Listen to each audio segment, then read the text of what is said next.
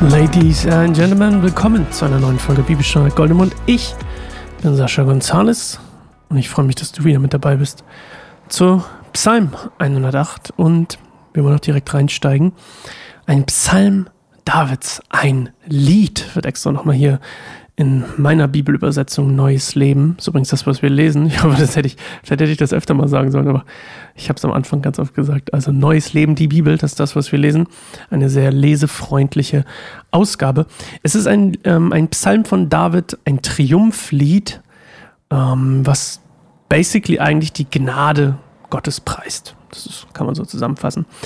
Und es ist eigentlich eine das sage ich dir auch gleich vorher, es ist ein Psalm, der, wenn man so will, eine Kombination aus zwei anderen Psalmen ist, nämlich die Verse 1 bis 5 von dem Psalm hier von 108, die sind eigentlich sehr ähnlich dem Psalm 57, Vers 8 bis 12 und ähm, Verse 7 bis 14 sind fast, ja, nicht identisch, aber fast identisch, vor allem im Urtext ähm, zu Psalm 60, 7 bis 14. Und aus liturgischen Zwecken hat quasi David das, wenn man so will, zusammengebracht, um, um die Message rüberzubringen, die er rüberbringen wollte. Also er hat quasi zwei von seinen Psalmen genommen und die zusammengepackt in einen. So.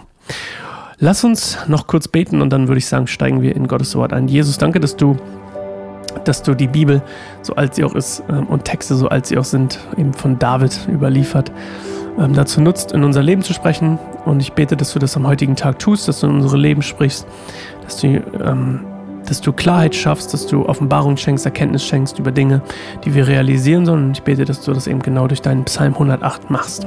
Amen.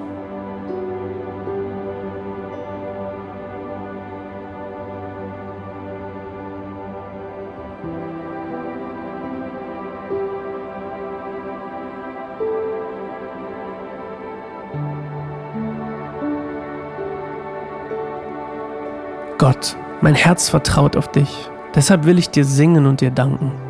Wach auf, meine Seele, wach auf, Harfe und Zither, ich will den Morgen mit meinem Lied aufwecken. Herr, ich will dir vor allen Menschen danken, ich will dich loben unter den Völkern, denn deine Gnade ist höher als der Himmel und deine Treue reicht, soweit die Wolken ziehen. Herr, erhebe dich über den höchsten Himmel und deine Herrlichkeit erfülle die ganze Erde. Befreie dein geliebtes Volk, rette uns mit deiner rechten Hand und erhöre uns. Dies hat Gott in seiner Heiligkeit versprochen. Ich will Sichem voll Freude aufteilen und das Tal Sukkot ausmessen. Gilead gehört mir und Manasse ist mein Eigentum. Ephraim wird meine Krieger hervorbringen und Juda meine Könige. Moab wird mein ergebener Diener werden und Edom wird mein Sklave sein. Über die Philister will ich siegreich triumphieren. Doch wer wird mich in die Festung einlassen? Wer wird mir den Sieg über Edom schenken? Gott, hast du uns verstoßen? Wirst du nicht mehr mit unserem Herr in den Krieg ziehen? Hilf uns im Kampf gegen unsere Feinde, denn auf menschliche Hilfe kann man sich nicht verlassen. Mit Gottes Hilfe aber werden wir große Taten vollbringen, denn er wird unsere Gegner zertreten. Ja, also sehr wirr, finde ich den Psalm. Also, ich, man merkt richtig, dass da zwei zusammengewürfelt wurden und irgendwie so irgendwas aussagen sollen, was ich, ich habe manchmal das Gefühl, ich sag's mal so, ich habe manchmal das Gefühl, manche Sachen kommen so in den in unseren Übersetzungen nicht so rüber, wie ich glaube, dass vielleicht im Urtext auch wirklich so poetisch geschrieben ist. Ich kann mich daran erinnern, als ich damals, ähm, als ich damals Musiker war und ich habe auf Eng, ich hatte englische Lieder und wenn man das übersetzt hätte, würde man sich an den Kopf fassen und denken, what the heck was ist denn das für ein Schwachsinn?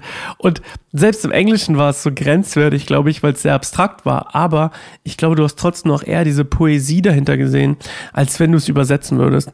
Und ich glaube, das ist teilweise auch oft ein Problem, was wir bei den Psalmen hier haben, ist, dass wir das Deutsch lesen, aber es ist eigentlich ja auf, auf Hebräisch geschrieben oder ähm, was war das andere? Am, am, Amäisch? Nee, Amäisch ist falsch. Wie heißt denn das? Amamäisch? Aramäisch, das ist doch keine Sprache, oder? Aramäisch, so heißt es doch. Haha. Und ich glaube, dass dass wir das manchmal so ein bisschen im Hinterkopf behalten müssen, warum es sich auch vielleicht lohnt, tatsächlich Hebräisch zu lernen als Sprache, weil man dann wirklich auch die Poesie dahinter erkennen kann, weil es gibt auch so zum Beispiel so ähm, Akristonen, ja, ich weiß nicht, ich habe vergessen, wie sie heißen. Es gibt so eine Form von, von ähm, Texten, auch bei dem Psalm, die quasi das ganze Alphabet das hebräische Alphabet quasi von, so, bei uns wäre es dann von A bis Z durchgehen und jeder Vers fängt eben mit einem Buchstaben an und das ist dann quasi das Alphabet. Akriston heißt es, glaube ich.